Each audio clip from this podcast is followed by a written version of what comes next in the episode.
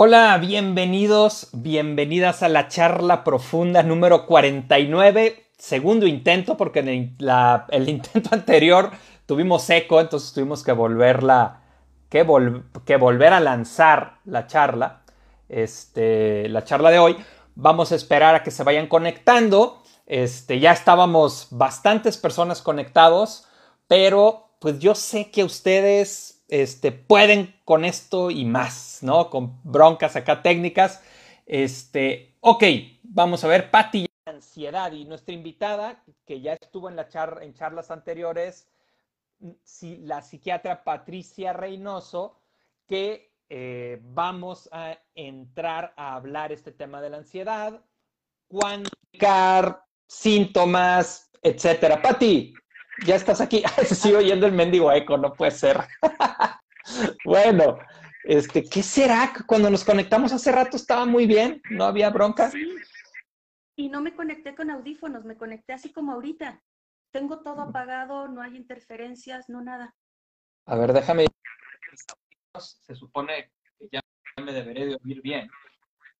Pero sí, se sigue oyendo el eco. Bueno, Sí. vamos a aventárnosla con eco, a ver, a ver qué tan molesto es o qué tanto sobrevivimos a este eco. Este, quién sabe qué haya sucedido. Oigan, bueno, tú me oyes bien, ¿verdad? Yo sí, te oigo perfecto. Va, Patti, ¿qué es para ti? ¿Cómo, ¿Cómo se define esto que es la ansiedad? Mira, la ansiedad se puede definir incluso, o sea, de diferentes maneras, dependiendo de, cómo lo veamos. Este, puede ser desde eh, un desequilibrio en los neurotransmisores, puede ser este, un- una manifestación neurótica, como lo diría más Freud, este, puede ser exceso de energía, ¿sí? ener- exceso de energía vital. Entonces, se puede, se puede definir incluso hasta como un síndrome, porque no consta de un solo, de un solo síntoma, sino que tiene que ver, tiene, hay un espectro bastante amplio, incluso de síntomas eh, físicos y de, de síntomas también eh, a nivel emocional. Entonces, bueno, es, es muy, está, está muy rico el, el concepto. El tema, ¿no? Y lo podemos abordar por varios lados, ¿no? O sea, una de las formas también en las que podemos hablar de la ansiedad. Oye, yo voy a tratar de hablar poco en esta charla porque no oigo ahí mi eco y está medio raro. Este, es que la, la ansiedad, muchos, nosotros tenemos sentimientos que son sentimientos claros, ¿no? Miedo, enojo, que generalmente son los desagradables, los que queremos bloquear. Y nuestra mente nos dice, yo no quiero sentir esto, yo no quiero sentir este sentimiento, mi mente no quiere sentirla porque, bueno, y ahí vamos a hablar un poquito más de eso ahorita que entremos como en la historia. Eh, y entonces entramos en un estado de alerta. Eh, y en lugar, como veíamos en el video, en la charla anterior que hablábamos de los sentimientos, en lugar de dejarlos fluir, no dejamos que fluyan y se quedan allá adentro buscando salir estos sentimientos. Y el querer, estos sentimientos, al estar queriendo salir, ya sea el miedo, que es generalmente el miedo, vamos a hablar un poco de muchas veces tiene que ver con miedo, pero también puede ser enojo, también puede ser tristeza, buscan salir y entonces se genera como una, se se genera una lucha en el que esos sentimientos quieren salir, pero nuestra mente nos dice, yo no debo de sentir eso, eso no está bien. Y este título que hablábamos de que se convierte como un hoyo en el tanque de gasolina, en donde esa lucha merma mucha nuestra energía. Y entonces estamos todo el tiempo, que ahorita nos das el ejemplo que me platicaste del, del despertador, estamos todo el tiempo en alerta, todo el tiempo en alerta, cuando si nos dejáramos sentir esos, esos sentimientos, pues bueno, le entraríamos ese miedo, le entraríamos ese enojo, le entraríamos esa tristeza y se acaba la lucha, que ahorita vamos a hablar un poco de eso. No sé qué, qué piensas de esto, Pati. Pues mira, que tienes toda la razón y que además dentro de, de los trastornos de ansiedad, y como te decía, esto es, es, un, es un concepto que engloba muchos más. Por ejemplo, lo vemos tal cual, por lo menos en los libros de psiquiatría está como, como trastornos de ansiedad o trastornos por ansiedad, y tenemos eh, tenemos como, como pequeños, este, por ahí eh, eh, subtítulos, se puede decir, y tenemos las fobias específicas, tenemos el trastorno de ansiedad generalizado, tenemos la agorafobia, tenemos la fobia social, tenemos la ansiedad de separación, tenemos el, los, el ataque de pánico. Entonces nos engloba todo esto, como tú dices, pero lo que tiene en común, primero, tiene síntomas emocionales, síntomas cognitivos y también tiene síntomas físicos. Y dependiendo de qué tan familiarizados estemos con nuestras sensaciones corporales, eso va a ser lo primero que nos va a brincar. O si estamos más conectados con esta parte emocional, sí, efectivamente, el miedo, eh, los pensamientos catastróficos, que tal cual, se oye chistoso, pero así se llaman, eh, es lo primero que nos va a llamar la atención. Y, por ejemplo, esto que me decía, de lo que hablábamos la otra vez, eh, el ejemplo de la, de la, alarma, por ejemplo, este, nuevamente, es que por ahí yo leí una, una pregunta que decía que si hay ansiedad buena o que si toda la ansiedad es mala. No, realmente hay, hay niveles de ansiedad. También eso, eso estaba en una pregunta. Sí, sí hay niveles y sí, sí hay ansiedad buena, porque de hecho es la que nos hace que nos levantemos, como decíamos, todos los días en la mañana y suena, suena la alarma y es como de sí, me levanto y ya tengo la motivación, igual ya tengo hasta planeado qué voy a hacer.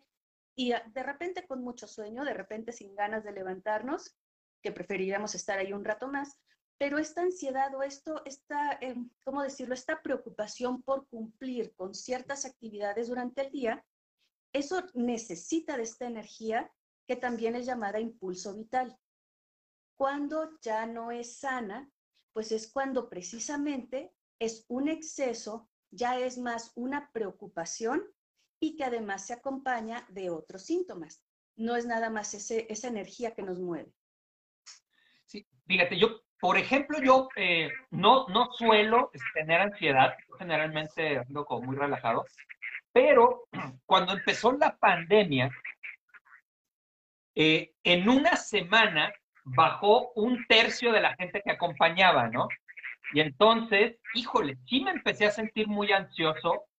Entonces estaba pues encerrado porque empezó la pandemia y empiezo, empiezo, como dices, a, sentir en el cuerpo algo raro, que eso es importante, el, escuchar a nuestro cuerpo y darnos cuenta de que algo está pasando, porque así tampoco lo dejas crecer tanto.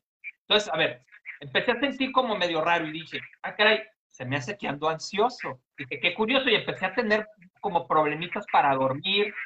Entonces, ¿qué fue lo que hice? Fue, pues bajo esta lógica, dije, a ver, ¿qué, ¿qué es lo que realmente estoy sintiendo? Y dije, lo que estoy sintiendo es miedo. Ok, tengo miedo. Empezó la pandemia, bajó un tercio, en una semana, una tercera parte de la gente que acompaño, tengo miedo. Y entonces, ok, ¿cuál es mi miedo? ¿No? Digo, mi miedo, ok, ¿qué es? que me quede absolutamente sin gente que acompañar, dije, híjole, pues no, no tanto. O sea, que me quede sin gente que acompañar, que me quede sin dinero y me quede en la calle. Dije, bueno, pues no, no es tan real eso.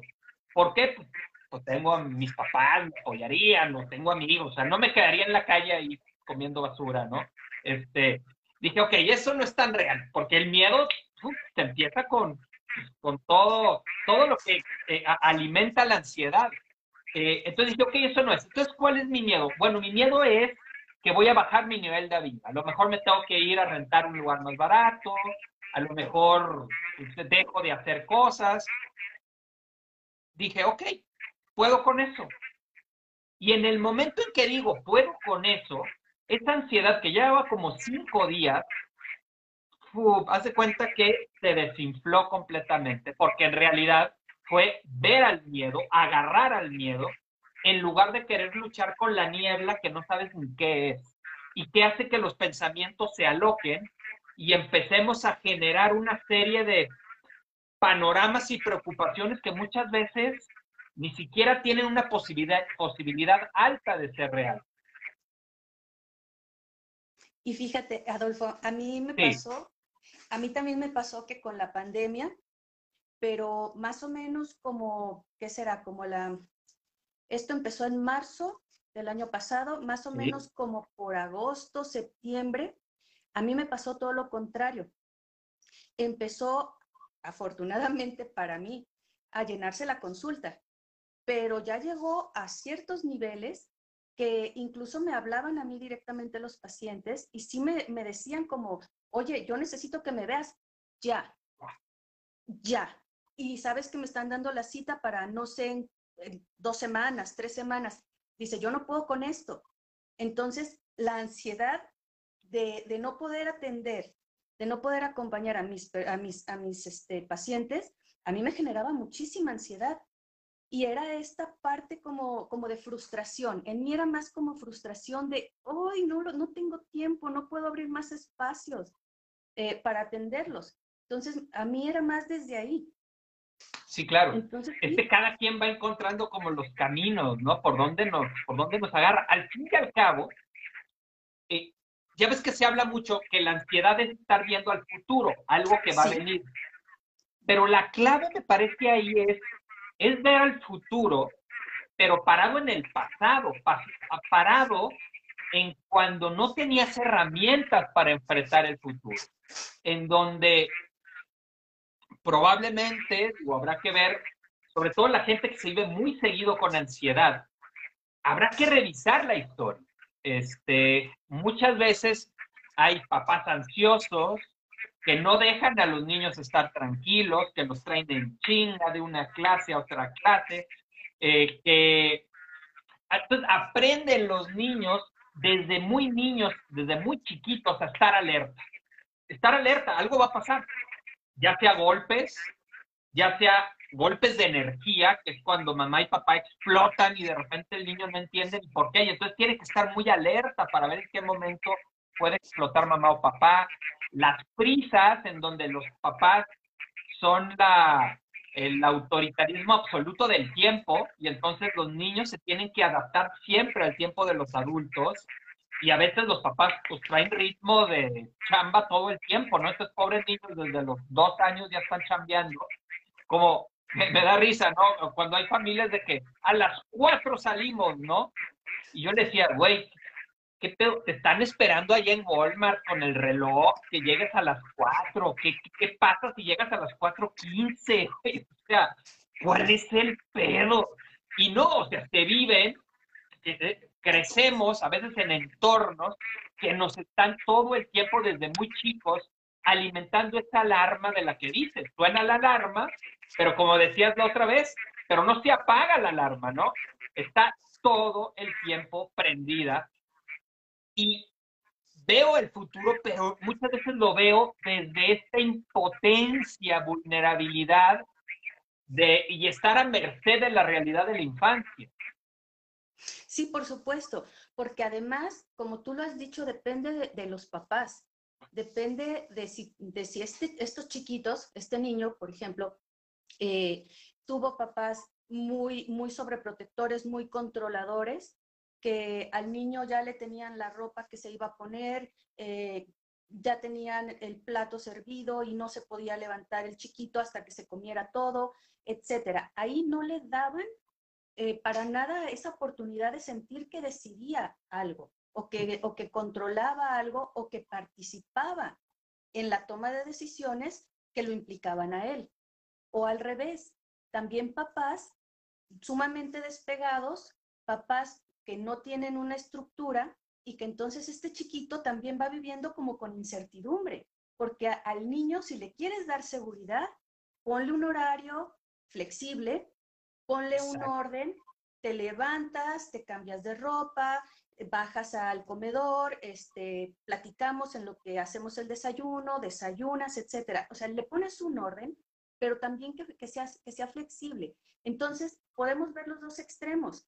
En una, va, eh, cuando son los papás muy controladores, va a ser un, un adulto que va a tener la sensación de no poder controlar nada ni qué quiere estudiar, ni el trabajo que quiere tener, eh, ni la ropa que se puede poner incluso. Entonces, sí es muy... Le genera ansiedad esto, ¿no? Muchísima, por supuesto. El no, el no sentir que tiene el control de su propia vida, por supuesto que es muy ansiógeno. Claro. Y como dices, un extremo y el otro, porque cuando los papás no están o sea, no ponen este tipo, como dices, de horarios flexibles, de ciertas rutinas, sino los niños crecen solos, no están listos para estar solos y entonces generan un sobreesfuerzo. Eh, y esto, ambos caminos generan ansiedad. Aprendemos a estar con la alerta todo el tiempo, porque o la alerta viene de papá y de mamá que ya me van a cagar, a regañar, a pedirme que lo haga como ellos quieran, o la alerta viene de un mundo que no comprendo y no hay nadie que me lo explique o que me acompañe en el descubrimiento de este mundo. Claro, y si además tenemos estos modelos de, paternidad, de maternidad, eh, tenemos también una, una predisposición genética, no, bueno, pues entonces sí nos prende la mecha, ¿no? Porque sí hay, tenemos, tenemos varias teorías biológicas y, que, bueno, se han comprobado, se oye un poco eh, eh, curioso, pero se han comprobado porque al momento de nosotros dar medicamentos, remite, remite, remite muchos de los síntomas. Entonces, sí hay factores biológicos y genéticos que donde se juntan con, este, con estos ambientes nada propicios para estar relajado, pero por supuesto que aflora bien y bonito un trastorno de ansiedad. Es bien importante esto que dices, Pati, de los factores biológicos, genéticos, porque a veces en el desarrollo humano, incluso algunos psicólogos, están como los médicos antes del pasado, que no le daban importancia a lo psicológico y creían que todo era biológico. Y ahora yo de repente me encuentro pues, colegas que ahora todo es psicológico. No, es multifactorial. Entonces, hay que abordarlo de una manera multifactorial y hay que contemplar todos los factores para poder abordar la situación. Sí, por supuesto. Por eso, como también lo hablábamos eh, en, en, la charla anterior de depresión, es, es, una combinación, o sea, realmente funciona cuando combinamos eh, lo que es la remisión de los síntomas con el buscar el origen, conociéndonos a, nosotros mismos a través de la psicoterapia. Porque si yo tomo nada más ansiolíticos y me tomo un antidepresivo, etcétera, me voy a sentir bastante bien, pero si a nivel de conciencia no hago ninguna modificación, a mí me quitan los medicamentos y vuelvo a lo mismo y si no es que peor. Oye, Pati, a ver, vamos a suponer, yo soy una persona que estoy escuchando la charla y digo, ah, caray, se me hace que tengo ansiedad, se me hace que vivo ansioso. ¿Cómo puede la persona empezar a, darse cuenta si esa ansiedad es realmente importante, si esa ansiedad necesita ser medicada, si necesita ir con el psicólogo, necesita ir con el psiquiatra? ¿Qué onda? ¿Qué, qué, qué necesita esta persona eh, como observar, darse cuenta para ver en dónde está parado, porque a lo mejor, porque también hay veces que no es algo serio, que es algo como muy pasajero y no necesitas ni ir a terapia, ni ir a, con el psiquiatra, sino nomás espérate que te pase y ya no pasa nada. Cuando realmente hay que hacer algo al respecto? Bueno, para empezar, vamos a ver los criterios en cuanto primero a tiempo cuando yo ya estoy demasiado preocupada, cuando ya hay una preocupación excesiva, por ya sea por mi salud, por mi trabajo, por mis, eh, mis seres queridos alrededor, por si no, porque no me quiero contagiar de COVID, porque me da miedo que alguien más se contagie, etcétera, pero que además ya está interfiriendo con mis actividades cotidianas. En el tiempo es, ya tengo más de un mes sintiendo esta preocupación, este miedo, esta incertidumbre, también ya está afectando mi trabajo, está afectando el que esté yo con mi familia de una manera saludable, eh, el que ya también el que baje de calificaciones en la escuela. Ahora vamos con los síntomas eh, neurovegetativos y físicos, que es el ya no puedo dormir o me cuesta mucho trabajo relajarme y dormir y nada más estoy piense y piense, nada más estoy rumiando porque no llego a ninguna solución. También si mi apetito aumentó o disminuyó, sí, eh, es muy común, por ahí mis pacientes me dicen mucho, esto de como por ansiedad, de ya estoy satisfecho y sigo comiendo. Ah, me gustaría que entráramos un poquito, por ejemplo, en el rollo de dormir, porque genera también eh, conflictos en varias áreas cuando no dormimos. Sí, por supuesto, porque para empezar, vamos acumulando el cansancio y vamos generando lo que se llama eh, deuda de sueño.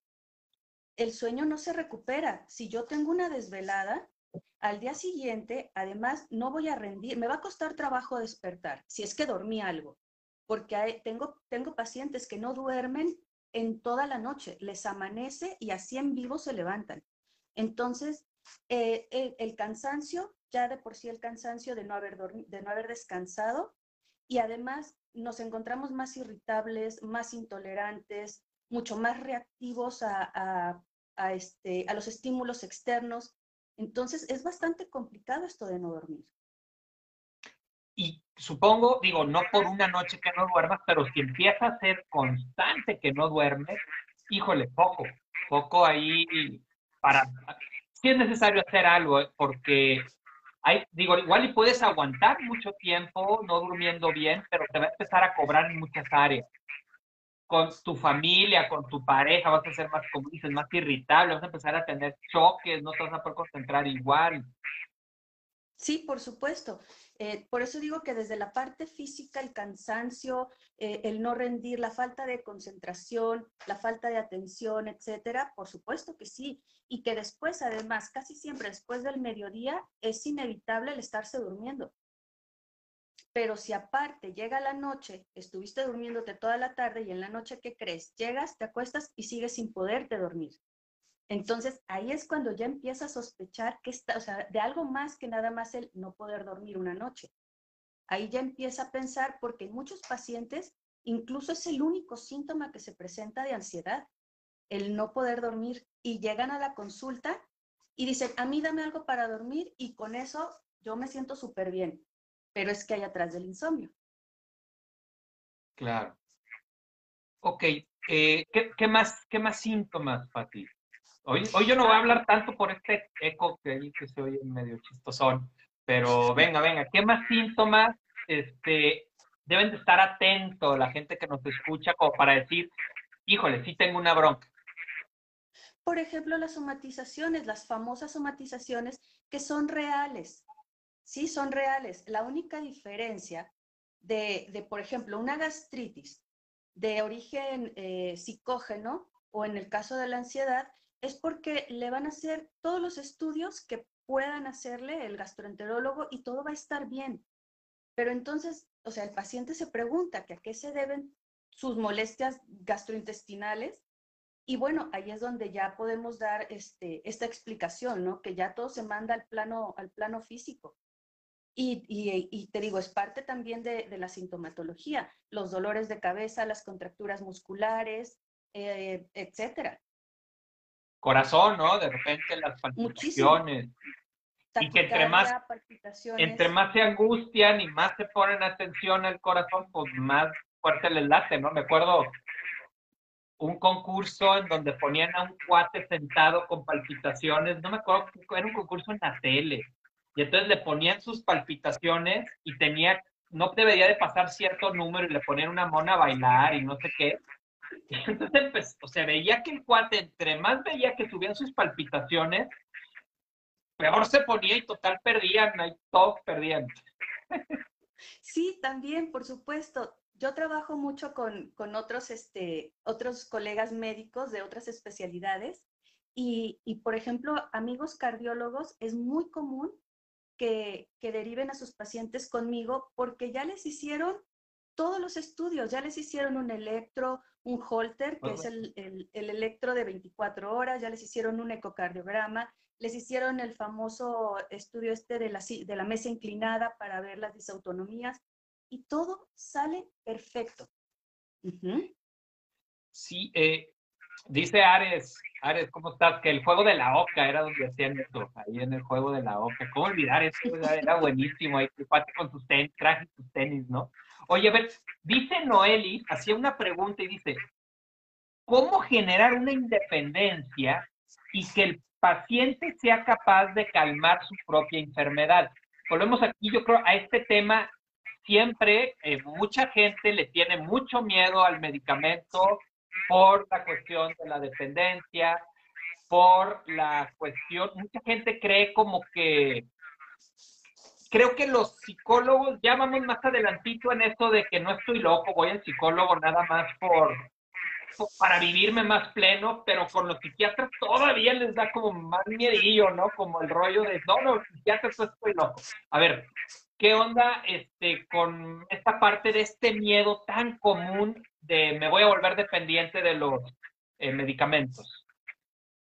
Es que, bueno, no está tan, o sea, tiene fundamentos. Este miedo tiene, tiene fundamentos porque también eh, a partir de los años 30, más o menos 50, que se empieza tal cual este, los medicamentos a, fabricarse de una manera más industrializada, pues eran medicamentos eh, pues muy, con muchos efectos secundarios, algunos, por ejemplo, las benzodiazepinas, todos los que terminan en el famoso PAM, clonazepam, diazepam, etcétera, sí, claro que este, van perdiendo su, efecto, entonces crean tolerancia y sí crean dependencia. Entonces, si un paciente se autorreceta o porque la vecina le dijo que se tomara el tafil y que todo se le iba a resbalar, eso va, va derechito a, una, dependencia. Si va con un psiquiatra, por supuesto que sabemos cómo instalarlo, cuánto tiempo dejarlo y cómo retirarlo. No vamos a tener a un paciente toda la vida con el mismo medicamento. Entonces, vamos, si hay fundamentos para este miedo, pero ahora hay que actualizarse. Es, ya no, ya no solamente utilizamos benzodiazepinas, utilizamos otros medicamentos mucho más modernos y que no crean este, esta parte de la tolerancia y entonces no necesitamos subir, subir las dosis para tener el, el efecto deseado. ¿Sí? Y además son... No, venga, venga. Sí, sí, sí, son medicamentos que hacen que la persona siga funcional, porque la psiquiatría de la nueva escuela, de eso se trata, no de tener al paciente dormido para que no delata, sino que sea una persona independiente, autónoma y que además lo más productiva posible y lo más apegado a, lo fisiológico y a lo, a lo que llamamos como normal. A mí me gusta usar de ejemplo en la terapia eh, cuando alguien está trabajando y de repente empezamos a ver en el trabajo que hay mucha ansiedad o que de plano hay depresión ya más aguda, yo siempre le digo, mire, el proceso terapéutico es como la remodelación de una casa, en donde unos cuartos que son chicos se van a ser más grandes, donde antes había paredes, ahora va a haber ventanales, va a ser, tú vas a ir remodelando según como tú quieras vivir, pero hay veces que la, estructura de la casa no aguanta la remodelación, se corre el riesgo de que se venga abajo la casa y se quede con el terreno. Entonces, ahí hay que usar andamios que sostengan la estructura para poder hacer los movimientos necesarios, ya después se quitan. Y les explico que para mí esos andamios es el medicamento psiquiátrico. Eh, otro punto que hablábamos la vez pasada, que me gustaría que compartieras un poquito, es cuando hay algunos psiquiatras que creen que siempre solamente con medicamentos se sale e incluso desdenan el trabajo personal de, de, la gente. Es decir, como no, no, no, no, tú no trabajas, mira, con esto se te quita. Y hablamos, o sea, hay veces que sí, pero generalmente, yo creo que la mayoría de las veces, eh, se necesita un trabajo para que la persona transforme su realidad que la llevó a experimentar esa depresión o esas ansiedades que ahorita requieren medicamento. Pero si nada más es medicamento en este tipo de situaciones, pues el medicamento está, pero cuando se acaba el medicamento, la persona sigue tomando el mismo tipo de decisiones, se sigue viviendo igual, pues al rato va a requerir otra vez el medicamento, ¿no? Sí, mira, voy a unir este comentario que estás haciendo tú y, un comentario que ahorita estoy viendo aquí en la pantalla de, Sergio, Sergio Luciani, que, pregunta acerca de las terapias alternativas eh, con, otros, con otras este, estrategias. Aquí se trata de sumar. Y cuando tenemos a un psiquiatra que te dice, es que tómate esta pastillita y duermes, tómate esta otra pastillita y todo se te va a resbalar. Tómate esta, te quita todas tus molestias físicas. Sí, vas a estar más relajado. Sí, por supuesto que es verdad. Y por supuesto que eso estudiamos en psiquiatría. Aquí lo que sucede es que habla mucho de la personalidad y del estilo del psiquiatra. Es algo muy, muy práctico, es algo de ya en este momento me, me tomo mi pastillita, se me bajan las palpitaciones, se me baja la sudoración, eh, se me baja el miedo, la incertidumbre, etcétera. Pero como tú lo estás diciendo, no estás trabajando en ti mismo y en qué cosas vienes haciendo ya de años que te pusieron y te pararon en este lugar donde estás, con, los síntomas que tienes en este momento. Y sí, también quitas los medicamentos y adiós beneficios y adiós todo. Entonces se tiene que hacer un trabajo personal y además todo lo que pueda sumar. Es verdad que también con el ejercicio, o sea, la actividad física, porque puede ser ejercicio en el gimnasio, puede ser natación, puede ser baile, lo que a cada quien le guste, pero que sea actividad física, por supuesto que sí. Igualmente, puedes, esto, esto me encanta, esta parte de las meditaciones, esta parte eh, de, de los ejercicios de respiración para relajarte, por supuesto que sumar. Y claro que son efectivos. Y aquí también, cuando dices lo de los andamios para hacer las remodelaciones, ¿cómo vas a poner a meditar a una persona que trae 130, 150 de frecuencia cardíaca cuando tiene una hipertensión reactiva, le duele la cabeza, está sudando y se está muriendo de miedo. No vas a, o sea, esa persona simplemente no va a poder, digo, ¿cómo va a poner a meditar? ¿Cómo va a poner a concentrarse en la respiración cuando siente que el corazón se le sale por la boca? Claro, que son, sí, son complementarios. No, uno, no, no funciona. Exacto. Y esto que el corazón se le salga por la boca, igual puede tener que ver con varias cosas. Puede tener que ver con una cuestión netamente biológica, puede tener que ver con que se vive con unas expectativas altísimas y entonces todo el tiempo está como, como si estuviera, les pongo el ejemplo que es como en los Juegos Olímpicos, ¿no? O sea, está el clavadista, se va a echar el clavado, se avienta el clavado y luego ponen los jueces el número, ¿no?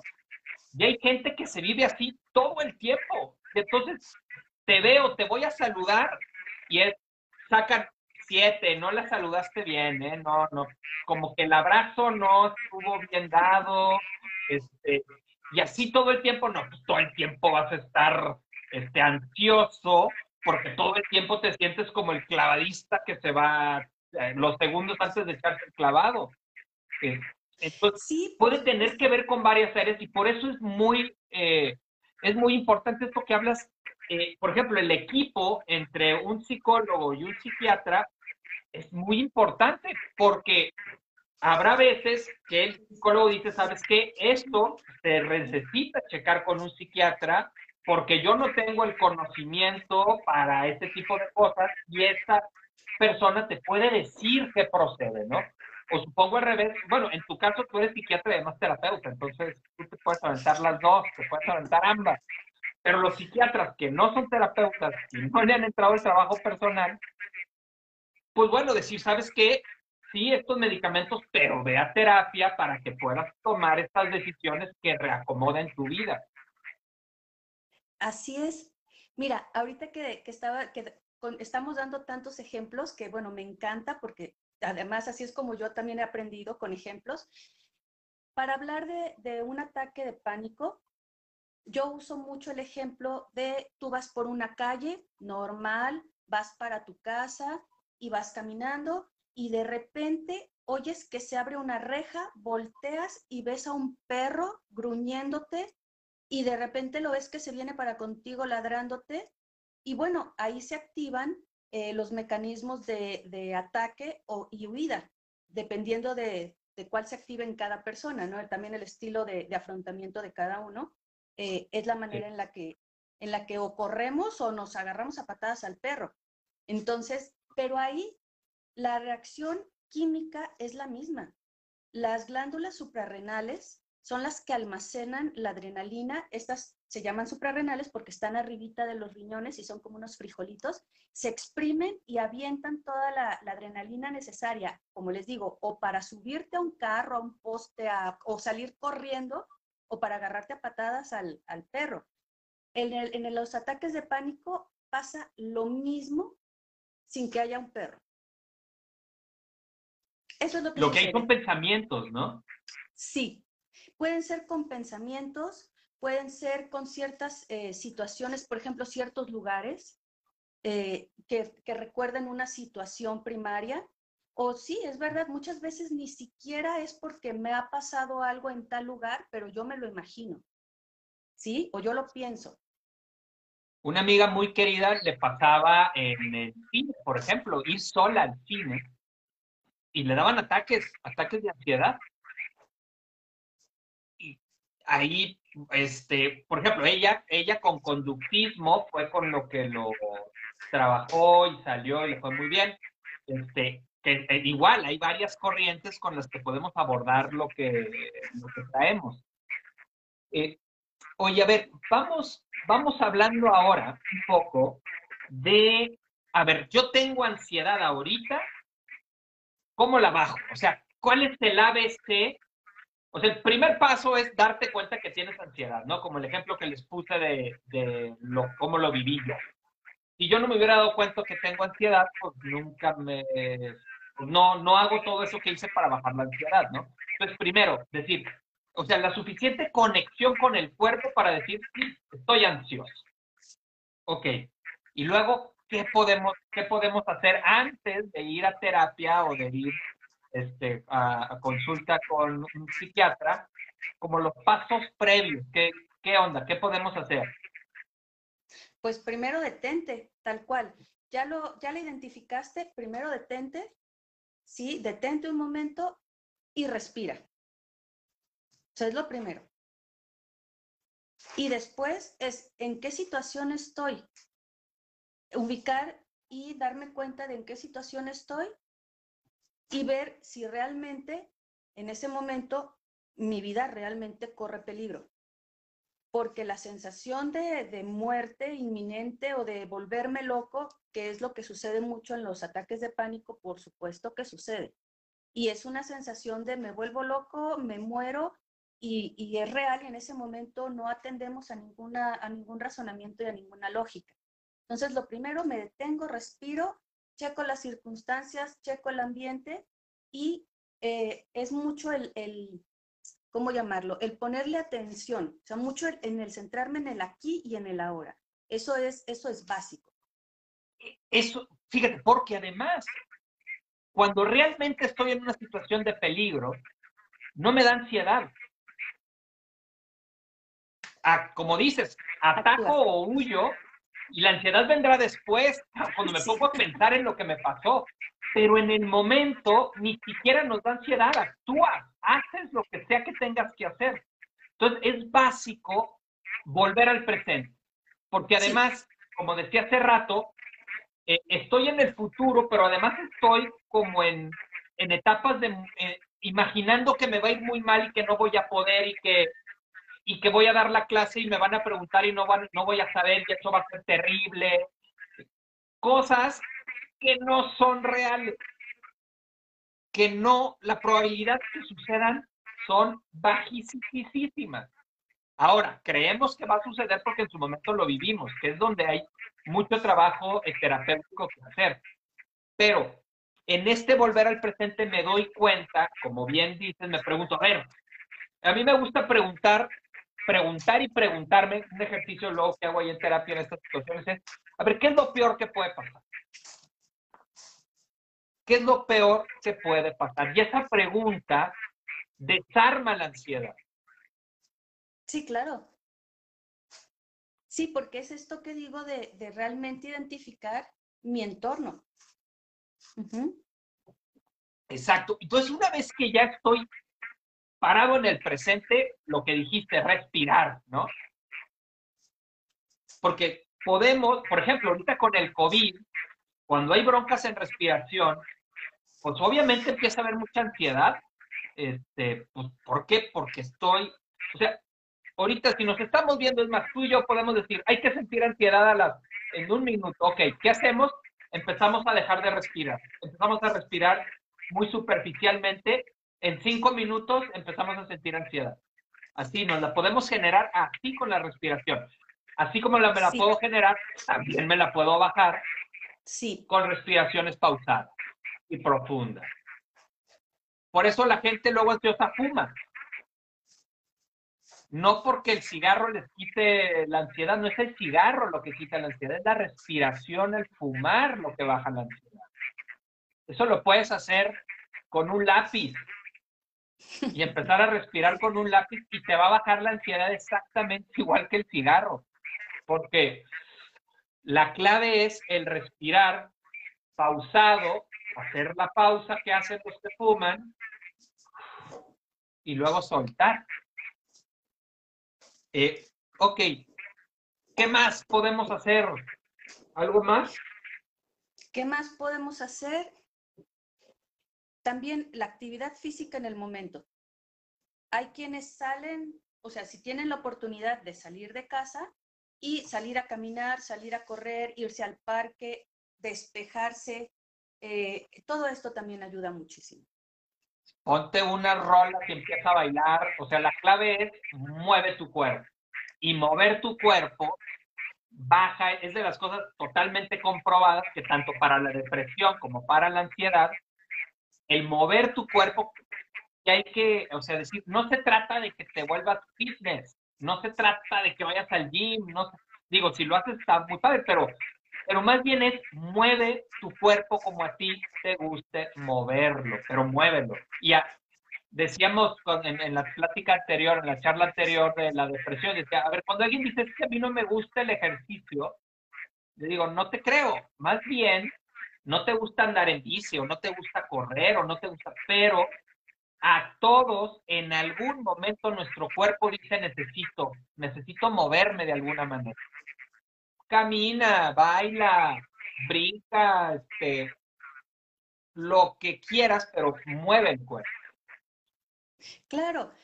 También había, este, leí también una, una pregunta que decía que cuál sería como el kit, el kit de primeros auxilios. Sí, decía Héctor, preguntaba, el de primeros auxilios para la ansiedad. Sí, muy buena pregunta Héctor. Todo lo que te traiga al presente, todo y además todo lo que estimule tus sentidos ahorita que te saque de acá, de este espacio que nada más es imaginario y te traiga al presente y te traiga lo real. Yo les digo mucho tal cual, así se los digo a mis pacientes cuando pasamos de, lo, médico a, a estas otras estrategias, es que justo en una cajita tengan, o ya sea que una listita de la música que les gusta y que se pongan a escuchar música, eh, que tengan los famosísimos, bueno, pueden ser estos famosos aceites esenciales con diferentes olores, que ahí luego te dicen cuáles te relajan, cuáles te activan, etcétera, ¿no? Entonces también como que un olor te traiga al presente. Eh, el meterte a bañar, el sentir el agua en el cuerpo y el sonido. Ahí ya matamos dos pájaros de un tiro, es el tacto y es el, el oído. Entonces ya estás ahí, todo lo que te traiga al presente y te estimule los sentidos ahorita, eso es, es básico en esa cajita de primeros auxilios. Ah, mira, qué buen tip. Sí, claro, todo lo que te traiga, y a cada persona le traerán cosas diferentes, pero todo lo que te traiga al presente, porque la ansiedad, como les digo, cuando realmente te estás muriendo, cuando realmente traes el león encima, ni te da tiempo de estar ansioso, estás corriendo porque está el león ahí persiguiéndote. Es hasta después que luego ya vendría otro de las eh, de las formas de ansiedad que sería el estrés postraumático, ¿no? Que cuando después de este golpe de sobrevivencia, empiezo a sentir ansiedad porque otra vez me voy a lo pasado, a aquello que viví y lo estoy trayendo una y otra y otra vez, como buscando resolverlo, ¿no? Exactamente. Hay otra, oye, otra pregunta, decía Ámbar, decía, oye, ahorita en la pandemia los embarazos y luego la ansiedad. Este, si alguien está embarazado, ahí sí, bueno, embarazada, ahí sí ya. si alguien está embarazada, eh, no hay medicamentos, ¿va? ahí más bien sería otras, otros abordajes. Y ahí es bien padre porque sí, ahí entraría todo lo que le podríamos llamar como alternativo o natural. Y ahí sí, sí también es, son estrategias a las que nos tenemos que, eh, ¿cómo decirlo? Nos, nos tenemos que apegar o tenemos que abrirnos, ¿sí? Porque yo como psiquiatra ni modo que diga, no atiendo embarazadas, porque no hay medicamentos que estén libres de provocar algún efecto adverso para el bebé. no, no puedo porque yo misma me estaría limitando. Entonces, claro que vamos a, fomentar el uso, eh, ahora sí, de esto que estábamos hablando, de cuando están las embarazadas, el hacer yoga, hay meditaciones, hay este, ciertos ejercicios que relajan muchísimo. Yo hice por ahí al pilates y yoga para embarazadas y era, era una maravilla. Y además, bueno, ahorita en la pandemia no se puede que ir y platicar en estos grupos este, de, de crianza, de embarazo, etcétera. Ahorita, pues bueno, en esta pandemia no se pudo, pero sí lo puedes hacer en casa y sí hay muchos tutoriales y sí hay personas como muy específicas a las que se pueden seguir por redes sociales. Entonces, en las personas embarazadas, por supuesto que aumentó, porque para empezar, también estaba, estaba leyendo otra, otra, otro comentario. Sí, claro, las hormonas ya de por sí nos, hacen efectos este, muchas veces indeseables. Y, y, sí, claro, en las embarazadas el, el, miedo terrible, si ya de por sí es natural, o sea, es lo esperado, el miedo a que todo salga bien, el, el miedo a que si yo quiero un parto natural, que yo sepa qué, qué voy a hacer, cómo voy a actuar, eh, que todo, que mi bebé venga bien, que no necesite terapia intensiva neonatal, etcétera. Ahora con, con COVID es no tan, no tan fácilmente voy a poder llegar a un hospital y, y, con la idea de que en este hospital no me contagio de COVID. Pues obviamente no fue así. Era ir al hospital lo menos posible, que tanto ni yo me contagie, para yo no contagiar a mi bebé, etcétera. Entonces, sí, por supuesto, por supuesto que se aumentó la ansiedad en, los, en las mujeres embarazadas, en las mujeres que tuvieron a sus bebés durante este, este tiempo de pandemia. Pandemia.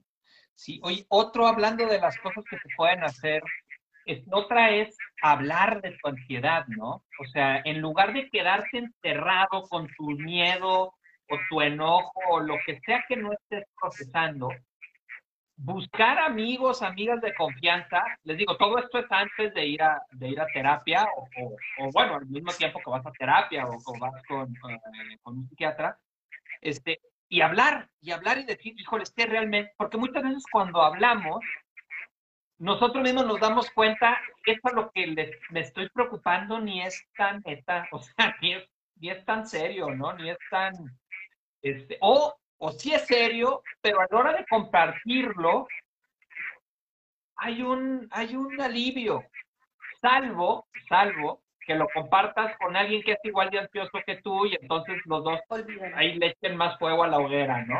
Sí, sí, totalmente. Y lo que hablábamos también la vez de la charla de depresión es que da, no sé, o sea, en muchas, en muchas este, personas da vergüenza incluso el decir, estoy triste, o sea, me siento bajoneado, me siento agüitado por algo. Da, da mucha vergüenza. Ahora en ansiedad, el decir, me da miedo, es lo mismo. Es como voy a decir que me da miedo o que tengo un pánico, etcétera. eso es, es para, vamos, no estamos acostumbrados a hacerlo, pero hay que empezar a cambiar esto justamente y el poderlo compartir y volvemos, digo, es el tema de la vulnerabilidad, como si no pudiéramos estar vulnerables, como si no pudiéramos eh, eh, ser seres vulnerables cuando lo somos. Y gran parte de la conexión entre seres humanos tiene que ver con la vulnerabilidad, con mostrarnos como somos, con estos miedos, enojos, tristezas, que por no querer sentirlos, estamos en esa lucha constante con nosotros mismos que es otra de las formas que nos generan, que nos generan ansiedad.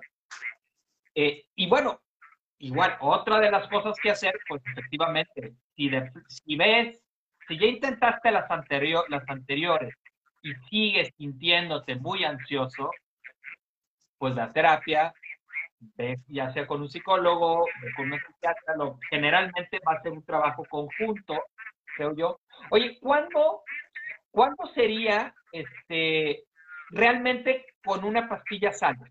O sea, como cuándo, cuando, pues, supongo cuando es biológico, pero a ver, explícanos un poquito, un poquito eso, ¿no, Pati? Bueno, es que en, este, en estos casos que dices solamente con una pastilla o solamente con, con, vamos, no necesariamente un calmante, un tranquilizante, también, también leí cuando hay hipertiroidismo, las hormonas tiroideas son las hormonas encargadas del metabolismo general. El metabolismo en, vamos, en toda su, su expresión. Entonces, cuando tenemos un exceso de hormonas tiroideas, tenemos un aumento en todas nuestras funciones. Y eso es desde que sudo más, desde que este, produzco o mis glándulas producen más, este, más grasa. Eh, por ejemplo, tengo todos los signos vitales disparados. Hay algo, hay una, hay una entidad que se llama tormenta tiroidea, que es cuando hay un descontrol total y se disparan la, producción y la liberación de hormonas tiroideas y de verdad es, es como un ataque de pánico también. Pero ahí sí, sin ningún estímulo externo. Ahí serían como las únicas, eh, las únicas entidades donde una pastilla puede ayudar para remitir por completo. Oye, que eh, sería un poco parecido, por ejemplo, cuando hay problemas de erección, ¿no? Que el noventa y tanto por ciento, pues más bien tiene que ver con cuestiones psicológicas y hay un porcentaje muy bajo en donde sí, efectivamente tienes una bronca biológica, ¿no? Pero en el noventa y tanto por ciento, pues más bien es cómo te estás viviendo.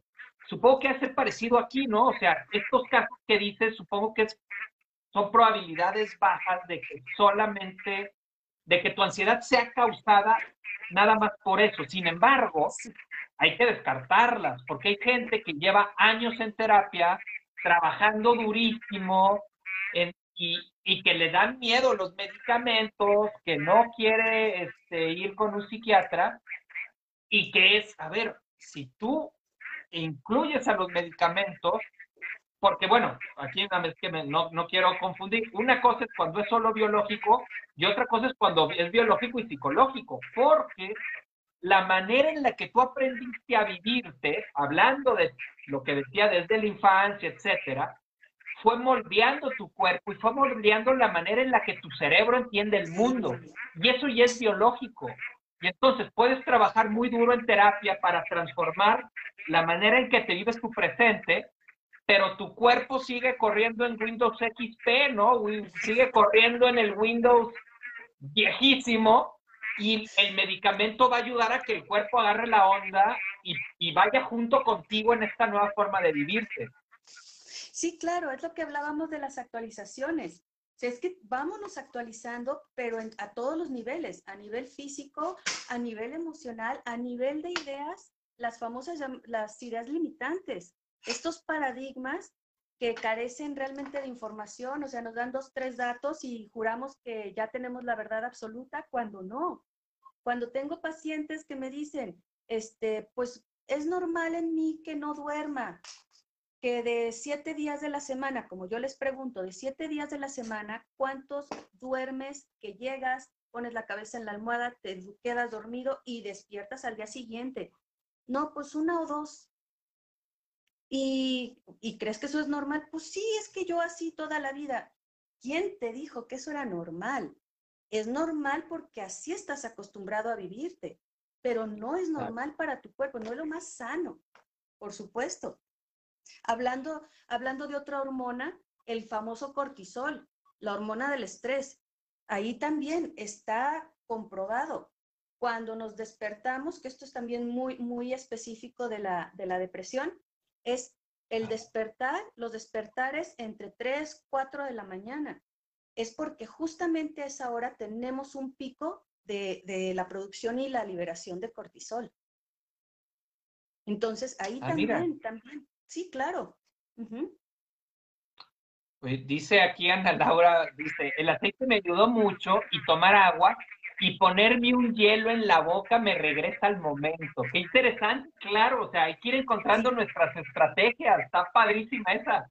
Un hielo en la boca, uh, me trae, me trae al presente y me doy cuenta que no me está persiguiendo un león, que no este, me secuestraron, que no, este, que no se está cayendo el cielo y entonces puedo actuar más en base al presente que a todos estos. Ahora, lo, que quiero decir aquí es que esos pensamientos catastróficos es una manera de estar en el mundo y en algún momento fueron reales, es decir, en algún momento de tu historia, efectivamente las cosas malas pasaban.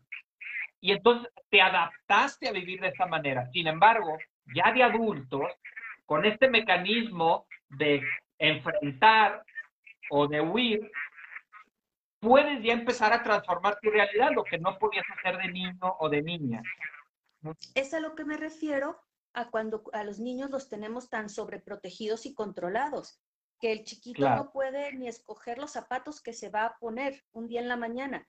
Como adulto, crece una persona completamente insegura y con esa sensación de que no puede decidir y no puede controlar absolutamente nada y que incluso, o sea, sea de él, porque claro, hay cosas que no podemos controlar y hay que saber diferenciarlas, pero lo que sí, no nada más poder controlar, sino que debemos controlar, ¿sí? En dónde quiero estar, dónde quiero trabajar, qué quiero estudiar, qué me quiero poner de ropa. Por supuesto que eso, más que, que ay, es que puedo hacerlo, no, es que debes hacerlo, ¿sí? Pero es verdad, es la manera en la que nos vivimos en el mundo y hay que actualizar. Ahí lo que tenemos que hacer es actualizar. Eh, ese es uno de los trabajos más importantes en terapia, porque aunque suene ridículo, eh, hay situaciones, yo de 46, en donde en realidad el que está viviendo esa situación es el adultito de 6 años. Y entonces se generan toda una serie de, de ansiedades que no responden al presente, que responden a mi propia historia. Eh, Dice, dice Mariel, eh, tengo todos los síntomas, sé que tengo en estos momentos ansiedad, sin embargo, no sé, prefiero que piensen que tengo síntomas de COVID y se alejan un poco y en este espacio me relajo en el trabajo. Ok, pues ahí es como una necesidad de tomar distancia, ¿no? Habría que ver habría, habría que ver, ay, ese me fue el nombre, pero bueno, habría que ver si tus compañeros son insoportables, entonces hay que tomar distancia, o hay que ver también qué me sucede a mí en el contacto con mis compañeros, o a lo, mejor una mezcla de ambas, ¿no? Este, habrá algunos que sí, algunos que no, habrá que, habrá que revisar ahí. Eh, ok, ya andamos, ya andamos en tiempo, nos estamos pasando un poquito porque en realidad empezamos tarde por los broncas ahí este, las broncas técnicas del inicio. Eh, ¿Con qué te gustaría que cerráramos este tema de la ansiedad, ¿Con qué crees tú que algo que no hayas mencionado, algo que creas que sea importante que quienes nos están viendo tomen respecto a la ansiedad? Lo primero, lo primero es tómense en serio. Es tómense, tómense en serio es, este, háganle caso a su cuerpo, háganle caso a las sensaciones. Antes de meternos en rollo de que, a ver, será miedo, frustración, enojo, ¿qué tendré? Antes de eso, es, me cuesta trabajo respirar, siento que no alcanzo a agarrar aire, eh, siento que una ola caliente, fría, que sube, que baja, que si siento electricidad, que si primero a esas sensaciones háganle caso. ¿Sí? Porque todo eso nos, ha vuelto, el no, no voltearnos a ver de esa manera, nos ha vuelto eh, personas que nos cuesta trabajo sentir. Entonces, es lo primero, hagan caso a sus sensaciones, tómense en serio, platíquenlo, háblenlo con gente de su confianza, con gente con la que, con la que se sientan eh, en empatía y, eh, y sobre todo confíen. Confíen primero en ustedes, confíen en sus familiares, en sus, en sus amigos, sus reales amigos, y después, por favor, confíen en los psiquiatras, confíen en los psicólogos, confíen, a esto nos dedicamos. Y lo que queremos es acompañarlos para que se puedan actualizar y dejen de ser los niños que tienen miedo a, no estar con sus papás, a no estar con esa figura que nos cuida y nos protege, ¿no? Entonces, confíen. Eso es con lo que a mí me gustaría que se quedaran hoy. Ay, qué bonito mensaje, qué bonito mensaje. Y, y decirles, como, como bien dices, ver, la ansiedad como que en automático lo que queremos es irnos, ¿no? Es así como me quiero salir de mí y no quiero estar conmigo. Y en realidad la respuesta es, hay que ir hacia adentro. Esto que dices, a ver, mi cuerpo, ¿qué, primero, primer paso, ¿qué estoy sintiendo físicamente? Después, ¿qué estoy pensando? ¿Qué estoy sintiendo? El ir hacia adentro, a mí se me viene la imagen de una ola, ¿no? Que parece que va a tronar en donde tú estás y entonces, ¿qué es lo que haces? Te vas hacia la ola, para que no te truene, vas hacia la ola y te metes en la ola y es mucho más fácil hacerlo así que incluso querer ir hacia atrás porque la ola truena y te va a revolcar. Entonces, ir hacia. Y como bien dices, Pati, eh, quienes, tú que nos, que nos, que nos están oyendo, tú que nos estás oyendo de aquel lado, eh, no tienes por qué vivir con ansiedad. Hay formas de salir de esto, hay formas de, vivir una vida diferente, aunque tú hayas aprendido desde muy chico que así es como se vive. Aquí, Pati y yo, en secreto te decimos, hay otras formas de vivir son accesibles para ti. Son accesibles para ti.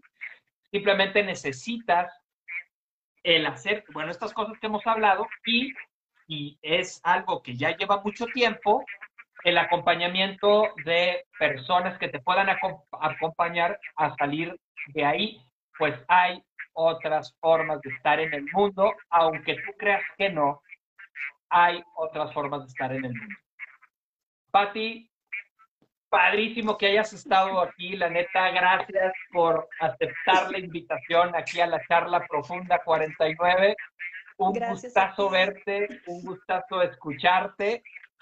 Y pues a todos ustedes, gracias por estar aquí en la charla. Compártanla. Este, ya saben, en YouTube, Spotify, este, aquí en Facebook.